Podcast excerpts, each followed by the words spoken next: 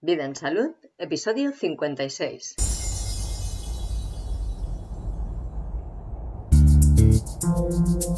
La econología.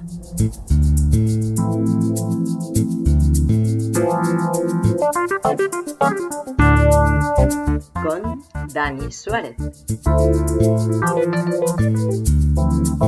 Te doy la bienvenida al podcast Vida en Salud, el podcast que te inspira a llevar una vida saludable. Esta propuesta es mi iniciativa y yo soy Diana Valeria. Aquí te ofrecemos información, conocimiento e inspiración que te pueden ayudar a tomar las decisiones más acertadas sobre tu salud y la de los tuyos. Nosotros pensamos que nadie más que tú es responsable de tu salud, que tú eres la persona más adecuada para cuidar de tu cuerpo y de tu vida. Y, dado que entendemos la salud desde un punto de vista muy amplio, no te extraña encontrar por aquí información sobre los muchos aspectos que afectan a la vida y que no se suelen vincular con la salud, aunque nosotros creemos que sí que lo están. Ya hemos hablado en este podcast de la importancia que tiene la economía y de el impacto que tiene en nuestras vidas. Quiero seguir desarrollando esta idea en el podcast y como ya avisé en el episodio que abrió la serie de economía, el 47, quiero seguir completando esta idea.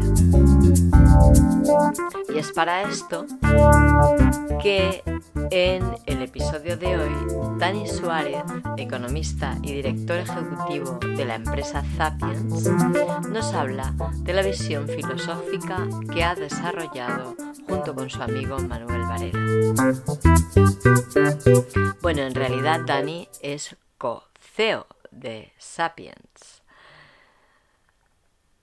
porque la innovadora visión que tienen les ha llevado a deducir que igual que hay ordenadores que tienen procesadores de dos o más núcleos, ellos también necesitan emular esta tecnología para seguir evolucionando en su empresa. Así que Zapiens, la empresa que fundó Dani en 2015, tiene dos CEO, que atienden diferentes áreas de necesidades de la empresa.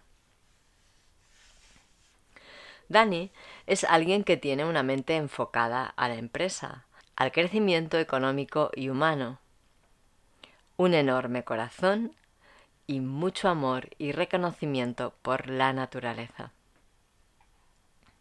Y con todo este bagaje o background, desde su Asturias natal nos explica el nuevo concepto económico que han desarrollado y implementado en un libro de próxima publicación. Me imagino que me preguntas porque, bueno, sabes que sacamos ahora el, libro de Sócrates y la econología. Exacto. Bueno, es una visión, pues eso, de cómo somos capaces de, integrar la economía, ¿no? Tenemos que volver a la raíz de las palabras para entenderlo, ¿vale? Hay dos palabras que lo explican muy, de una manera muy sencilla, que es economía y ecología.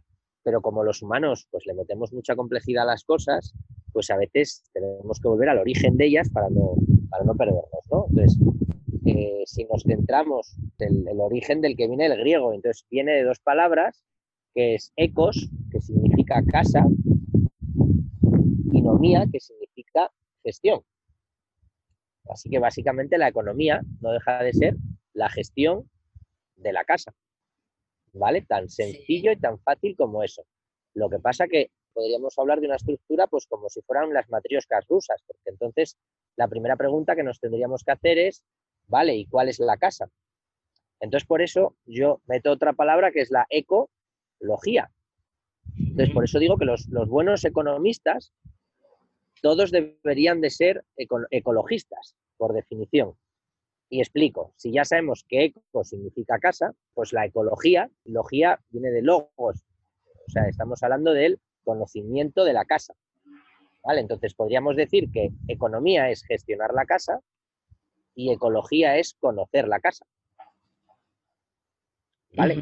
Claro, eh, si entendemos estas dos palabras tan sencillas, tan sencillas, y las juntamos, bueno, pues ahí no nos hemos quedado calvos, pues bueno, yo hablo de ese concepto que las intenta fusionar e intenta poner en, común la economía con la ecología para volver a, a integrarlas, ¿no? Y que no parezca como muchas veces acabamos asimilando que el modelo capitalista que tenemos ahora mismo imperante es eso es la economía, yo digo, no, no, la, economía es como tú gestionas la casa, que permite miles o millones de formas. Una, la que, pues, la que tenemos ahora, ¿vale? La financiera capitalista es esta. Claro, pero esa es una. Entonces, esto es, bueno, pues como cuando decimos que alguien se apropia de un símbolo, bueno, pero claro, la palabra es la palabra, entonces lo que pasa es que, claro, luego las personas pues reducimos eso al, máximo y acabamos pensando que un Kleenex es una toallita de papel, ¿vale? No, funciona porque el, lenguaje es así, es eficiente, pero estamos hablando de dos cosas diferentes, ¿vale? Entonces, en esa visión que, te decía, eh, yo digo que hay como tres etapas. La primera es, pues eso, hay una fase de ecología que es conocer la casa.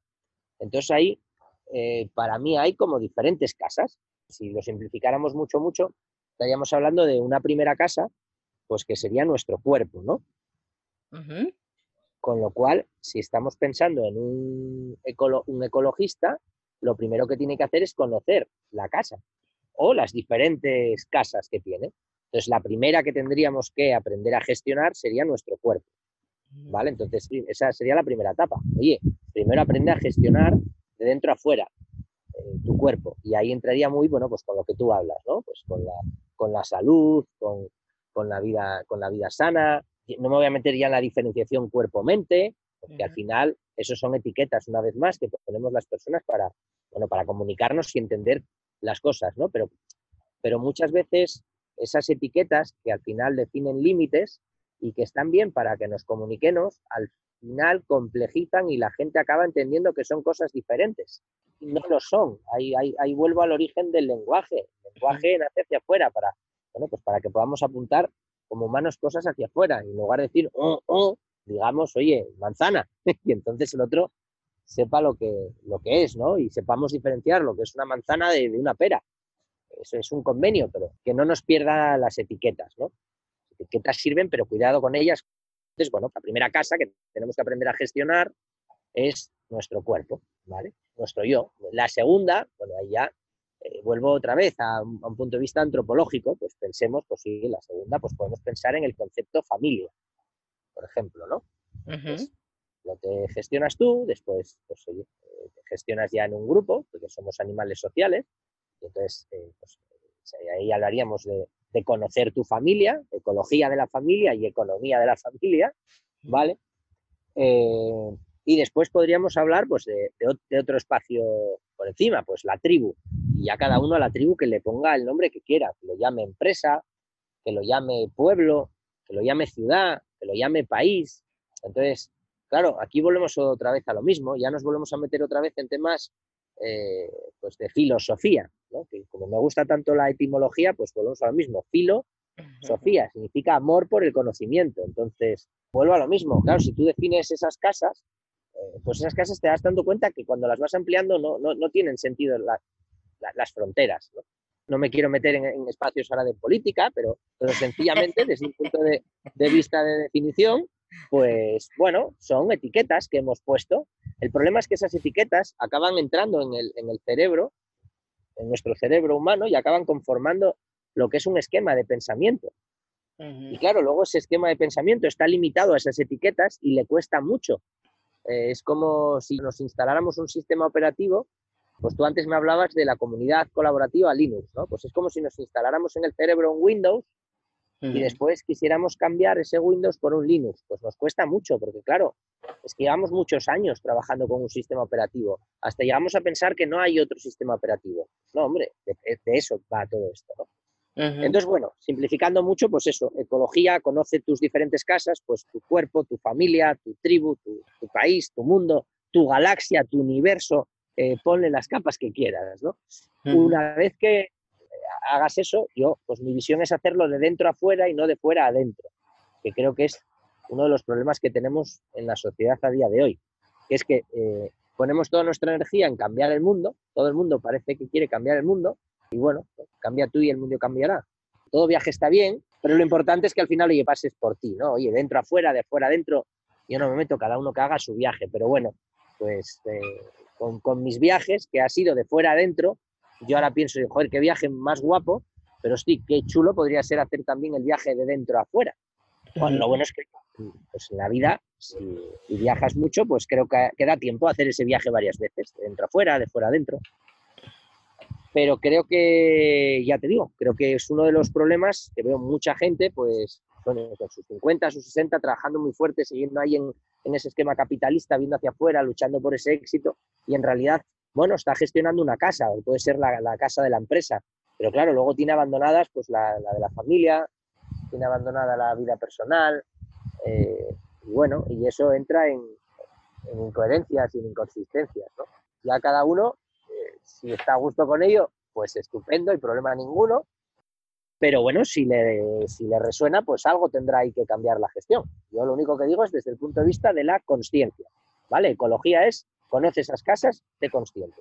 Luego ya pasamos a la etapa de economía y luego ya ahí, oye, gestiónalas como quieras. Habrá gente que quiera dedicarle el 1% de su tiempo a gestionar su, su, cuerpo y el 10 a su familia y el 90 a su empresa, es perfecto.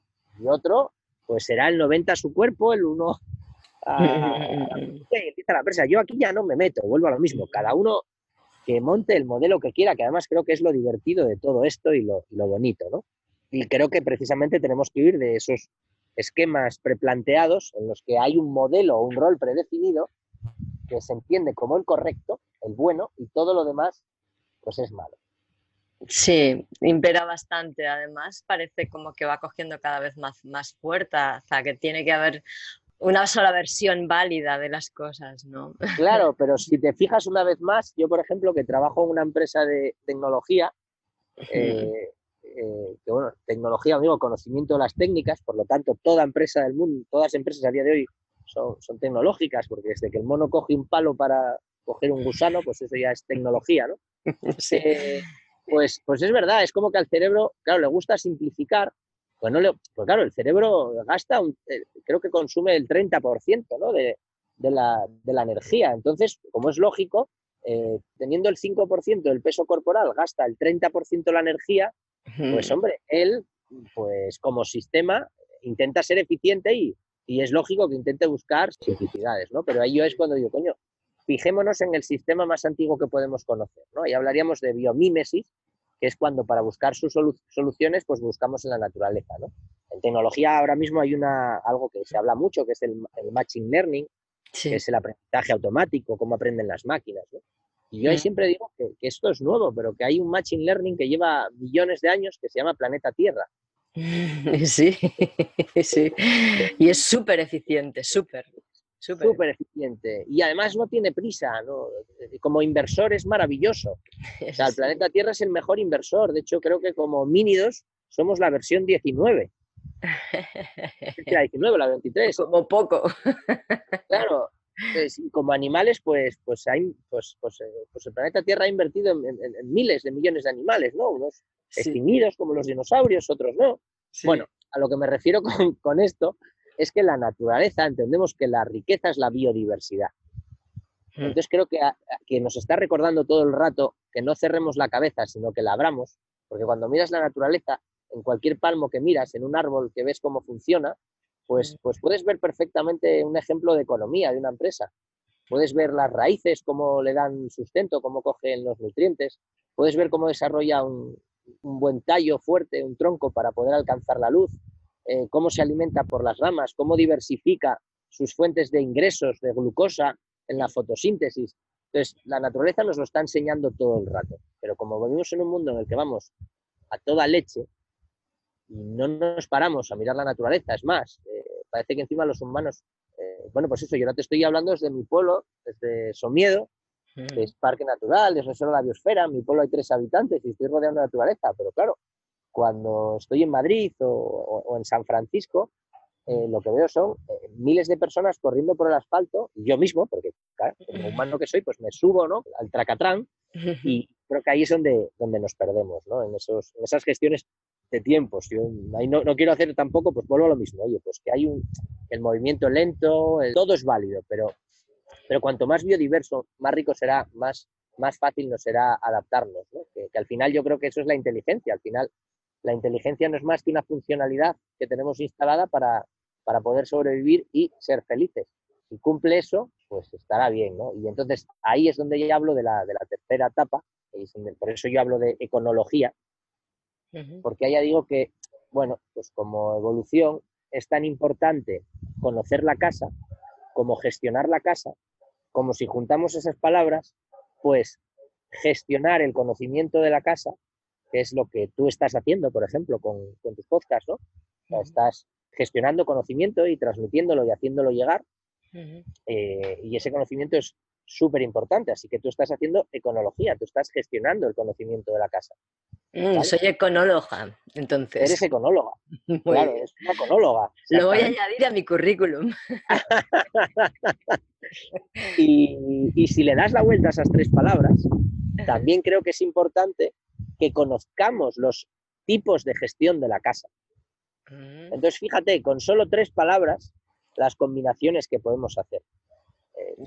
Ecología, conocer la casa, economía, gestionar la casa, econología, ser capaces de gestionar el conocimiento de la casa, que además creo que en la sociedad que estamos ahora mismo es lo más importante, porque fíjate, estamos en, un momento en el que lo digital, lo intangible, eh, da miedo, ¿no? De hecho, si piensas en la economía, la economía, pues podemos decir, oye, que nace, vamos a ponerle 300 años, padres como Adam Smith. Yo no digo que nace ahí, la economía es inherente porque al final es gestión de la casa y se gestiona la casa siempre. Mm. más allá de que le, inventemos el nombre y le pongamos una etiqueta, ¿no? Mm. Pero, pero cuando se le empieza a profundizar académicamente es desde la revolución industrial. Entonces empezamos, claro, a pensar que la economía es la gestión de la casa desde un punto de vista industrialista, de lo tangible. Fíjate un ejemplo muy sencillo. Si una empresa hoy compra una máquina, esa máquina que compra, eh, en su manera contable, en la manera que, que hoy se gestiona la contabilidad oficial y legalmente, eh, eso es una inversión. La palabra inversión, pues suena bien a la gente. Y además eh, es amortizable, lo que quiere decir que, oye, cada año pues puede destinar eso como si fuera un gasto, pero, pero sin cambio. Yo en lugar de gastar esos mil euros en una máquina, eh, los invierto en, mandar a una persona de mi equipo a que se forme, a que se eduque, mm. eso no se considera inversión. ¿Por qué? Bueno, mm. Mi punto de vista. Pues es uno, porque está mal la contabilidad. La contabilidad está vieja, está desfasada, está basada en, un mundo que era físico y ahora vamos a un mundo intangible. Ambos, ¿no? El físico, por supuesto, pero también el intangible. Y eso hay que empezar a medirlo. Igual que antes no existían las marcas y no tenían valor, y ahora todos sabemos que el mayor valor de una gran marca es la marca. Nike, como realidad intersubjetiva, es, el poder que tiene la propia marca, ¿no? Lo que, lo que inspira dentro de nuestras cabezas, o Apple, más allá de las fábricas que tenga los trabajadores. Y eso ya nadie lo discute, se, ha tangibilizado y se, y se contabiliza. Pero el conocimiento, el aprendizaje, la cultura, ese tipo de cosas no, y yo creo que es, es fundamental que, bueno, que, vayamos aprendiendo a, ir hacia allá, ¿no? Y planteemos modelos alternativos de, de, gestión, entendiendo que, oye, no hay un solo framework, no hay un solo modelo, hay todos aquellos que queramos crear y cuantos más creemos, pues yo creo que pues más bonito es un bosque, cuantos más animales tenga y más tipos de árboles, eh, que una plantación de, de, la industria maderera para el pino. Y más sostenible, Dani, mucho más sostenible. Claro. Siempre la naturaleza lo ha demostrado, que es mucho más sostenible la diversidad que la unicidad. Claro, porque se autogestiona. Eh, ahí estaríamos hablando de, bueno, pues los bosques como otra de esas unidades, ¿no? En sí mismas, que crean su propio ecosistema, su mm. propia protección, en donde los árboles incluso tienen el Internet de los árboles, ¿no? Del que ya estamos hablando, de cómo unos árboles eh, son capaces de ayudar a otros y a pasar nutrientes en, modelos de solidaridad y de colaboración. Por supuesto también de competición, pero, pero es una competición sana por, oye, yo, pero el que, llega más arriba y coge más sol, coge más clorofila, eh, también lo va a colaborar con otro porque no quiere que el otro desaparezca, porque lo necesita y está protegiendo. Entonces, juntos protegen el, bosque. Por ahí irían un poco todos los tiros. Como te puedes imaginar, de esto podemos estar charlando horas. Uf, eh, muchas, sí. Tendremos que grabar muchos programas. Pero bueno, has escrito un libro, ¿no? Y está a punto de ser publicado. Sí, eh, yo y Manuel Varela, otro, otro compañero, pues bueno, nos hemos juntado hace, hace un año, bueno, pues para poner un poco todo esto en orden y le, damos, y le hemos dado una forma de, de, cuento, por decirlo de alguna manera, en el que traemos a uno de mis filósofos favoritos, que es Sócrates, y, lo traemos de vuelta aquí a, a Somiedo. Entonces, pues bueno, eh, bueno, y no, no, no, voy a contarlo, ¿no? Pero bueno, básicamente en, ese, en este viaje, pues, pues Sócrates pues, va hablando con, con varios amigos, con varias personas, y va entrando un poco para explicar este concepto y, y entender esa, esa, globalidad y también, sobre todo, desde ese punto de vista, una vez más, mayéutico. Por eso me gusta tanto Sócrates y no tanto Aristóteles. Porque, claro, si pensamos desde la evolución también incluso de las escuelas, de cómo nos educamos, pues claro, tú piensas el sistema educativo que tenemos a día de hoy, pues es un sistema aristotélico, es de método. Yo, yo cuento y entreno a los humanos para que repliquen, sean robots. Y es que además a día de hoy ya sí que no tiene sentido, porque para eso están las máquinas. Estamos entrenando a los humanos para que sean máquinas y a las máquinas para que sean humanos. Yo creo que... Es verdad, ¿eh? es verdad, absolutamente cierto. Sí. No sé quién ha fumado algo raro, pero algo ha fumado, porque... claro, o sea, las máquinas son buenas en lo que son.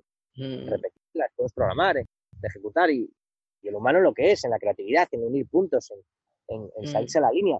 Pero claro, eh, eh, los sistemas educativos de los que venimos es todo lo contrario. Generamos humanos con rigideces mentales, con frameworks, con estructuras que no les permiten flexibilizar, cambiar, cambiar de paradigma. Venimos con sistemas que es, no, esto es lo correcto y esto es lo incorrecto, esto tiene que ser así. Y, uf, y claro, luego cambiar genera muchísimo sufrimiento, porque claro, es que te, te, han, te han instalado ese sistema operativo y ahora tienes que ir tú y, cambiártelo. Pues a veces da ganas de decir, oye, mira, yo no, me lo cambio, ya, vengo con este de serie pues hasta que acabe, ¿no?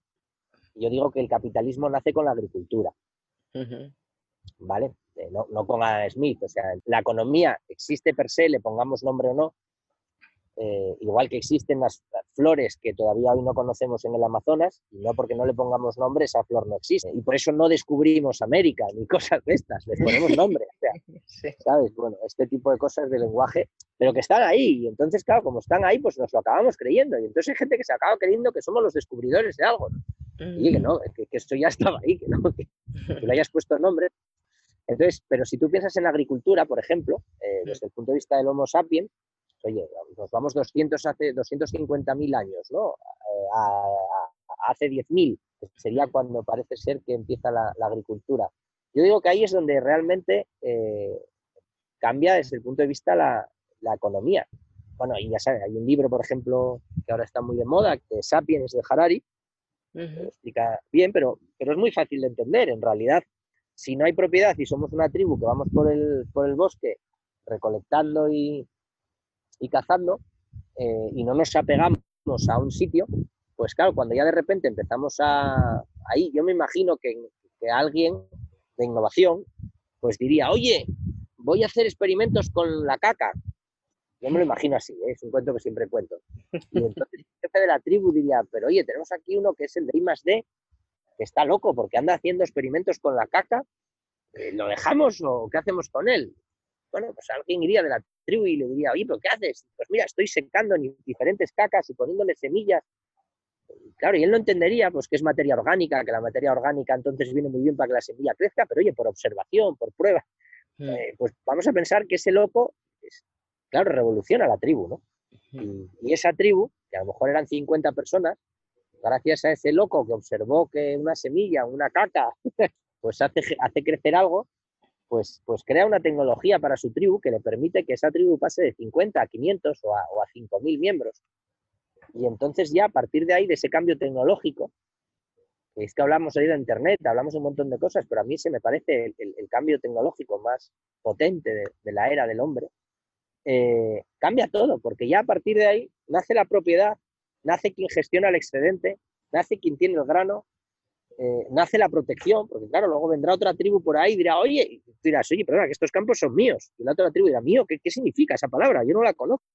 Entonces, bueno, ahí hay un viaje muy, muy, yo creo que muy bonito y que, como te digo, ¿no? Que lo podemos recuperar pues desde, desde leer la historia, desde conectarnos con la naturaleza y de intentar volver al origen, oye, sin olvidar que estamos, pues eso, estamos en el año en el que estamos, que hay, que todo va muy deprisa, pero creo que las dos cosas pueden ser compatibles. ¿Que es difícil? Sí, sí, porque, bueno, eh, implica que tengas un pie en cada sitio. Bueno, siempre es bueno mm, tener una vista puesta en el camino recorrido para, para aprender de él, sobre todo, para comprenderlo mejor y aprender de él y no repetir errores o los mínimos, en fin. Claro, y ahí estaríamos hablando de eso, de la gestión del conocimiento de la casa, que antes sería pues pintando en Altamira, hoy será utilizando Google Drive o haciendo un podcast y mañana será como sea, pero al final es cómo los humanos somos capaces de colaborar como tribu pues, por el bien común y entender ya que el bien común pues no es, no es mi casa, no es mi fábrica. Si lo tiro al río, es que el río es mi casa, es que la montaña es mi casa, es que el planeta Tierra es mi casa. Pues muchísimas gracias por haber compartido con nosotros esta visión que has eh, reflejado en este libro que habéis escrito con tu compañero que no recuerdo. es verdad. Y bueno, está a punto de salir. Dinos dónde se va a poder comprar para que podamos. Pues mira, lo saca la editorial Empresa Activa, ¿vale? Porque además, pues es una cosa, como digo, es un experimento que además hemos intentado hacer súper extremo, porque eh, hemos, hemos ido con una con editorial Urano, eh, empresa activa, pues son, yo siempre lo digo, son estos libros famosos amarillos que compramos los que trabajamos en empresa en los aeropuertos eh, eh, para subirnos al avión, ¿no? Y que nos dan, pues oye, recetas o cosas de gestión o de management con libros, lo muy famoso de quién ha robado mi queso o cosas así, ¿no? Y, y bueno, y nosotros pues lo que más queremos intentar es precisamente eso, porque sí que creemos que el cambio del futuro pasa por las empresas también. O sea, por las empresas eh, absolutamente. Por eso, pues queríamos divulgarlo directamente. Bueno, yo soy empresario, además, trabajo en ello y nos interesaba también llevar esta visión al mundo empresarial, porque creo que en la empresa es una unidad, es una de esas casas, una de esas tribus, donde podemos generar un impacto y un cambio de una manera súper ágil y súper responsable. Que si yo en mi empresa digo mañana que nos vamos a negar a seguir consumiendo plástico, pues eh, no necesitamos que ninguna normativa nos motive vale con que nosotros nos motivemos, ¿no?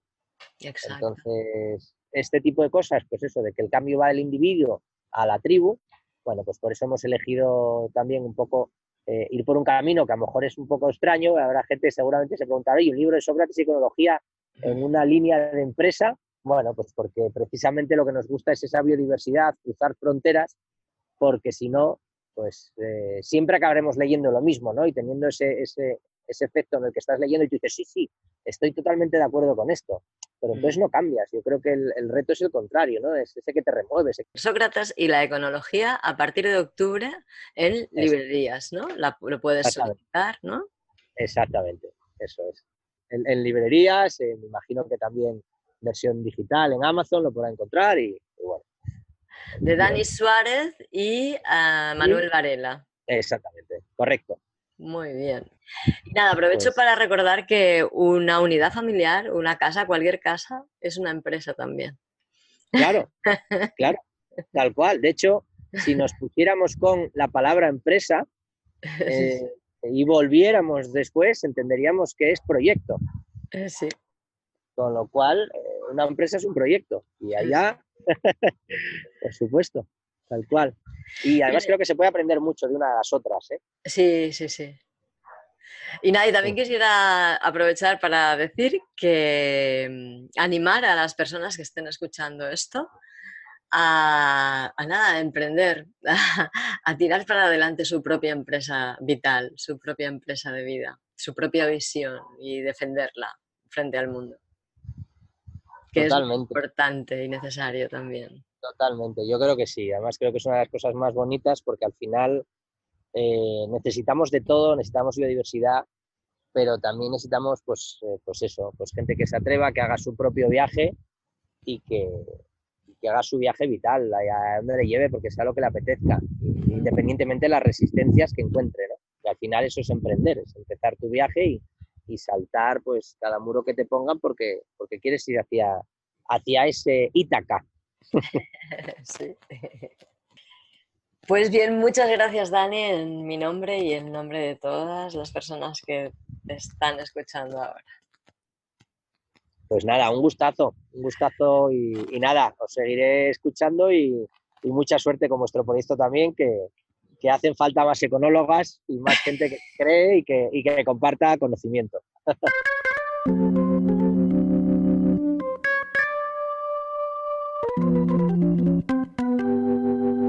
Acabas de escuchar un abordaje de la economía tremendamente actual y dinámico, a la vez que retrógrado, porque viene de Sócrates.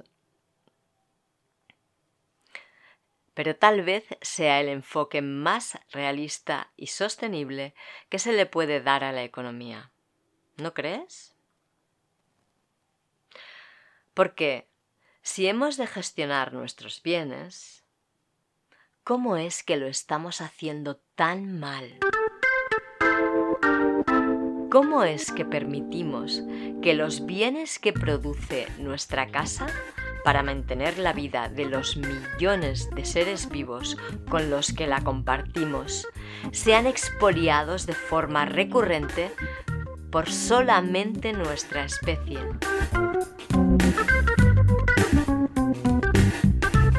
Sin medida, sin tener en cuenta la capacidad que tiene de autorregenerarse, sin tener en cuenta a los demás habitantes de este hermoso planeta Tierra. ¿Qué está pasando?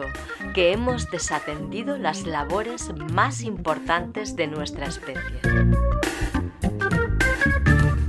Creo que estamos necesitando urgentemente generar nuevas filosofías que nos ayuden a comprender desde los patrones mentales que el equilibrio es un asunto de vida o muerte y que nosotros somos un actor más en este planeta, pero no el único. Filosofías que nos ayuden a comprender que no podemos poner en peligro el equilibrio y la diversidad terrestres sin poner en peligro nuestra propia existencia. Sobre todo, necesitamos urgentemente personas como Dani, comprometidas con la vida y con la economía actual, que sean capaces y se atrevan a implementar cambios. Encontrar filosofías económicas que nos ayuden a integrar la economía en nuestras vidas de forma ecológica, de forma orgánica y protocolos de actuación que nos permitan implementar una forma de vida afín a esta visión es de vital importancia para nuestra especie. Y no podemos demorarnos mucho. Por eso te animo a entrar en acción, a dejar de trabajar según los patrones que otros te imponen y atreverte a implementar los tuyos propios, afines a tu ética, a tu elevada visión de la vida y de tu especie. Muchas gracias por escucharme. Gracias por participar Gracias por tus comentarios y sugerencias. Gracias por estar dándole sentido a Vida en Salud.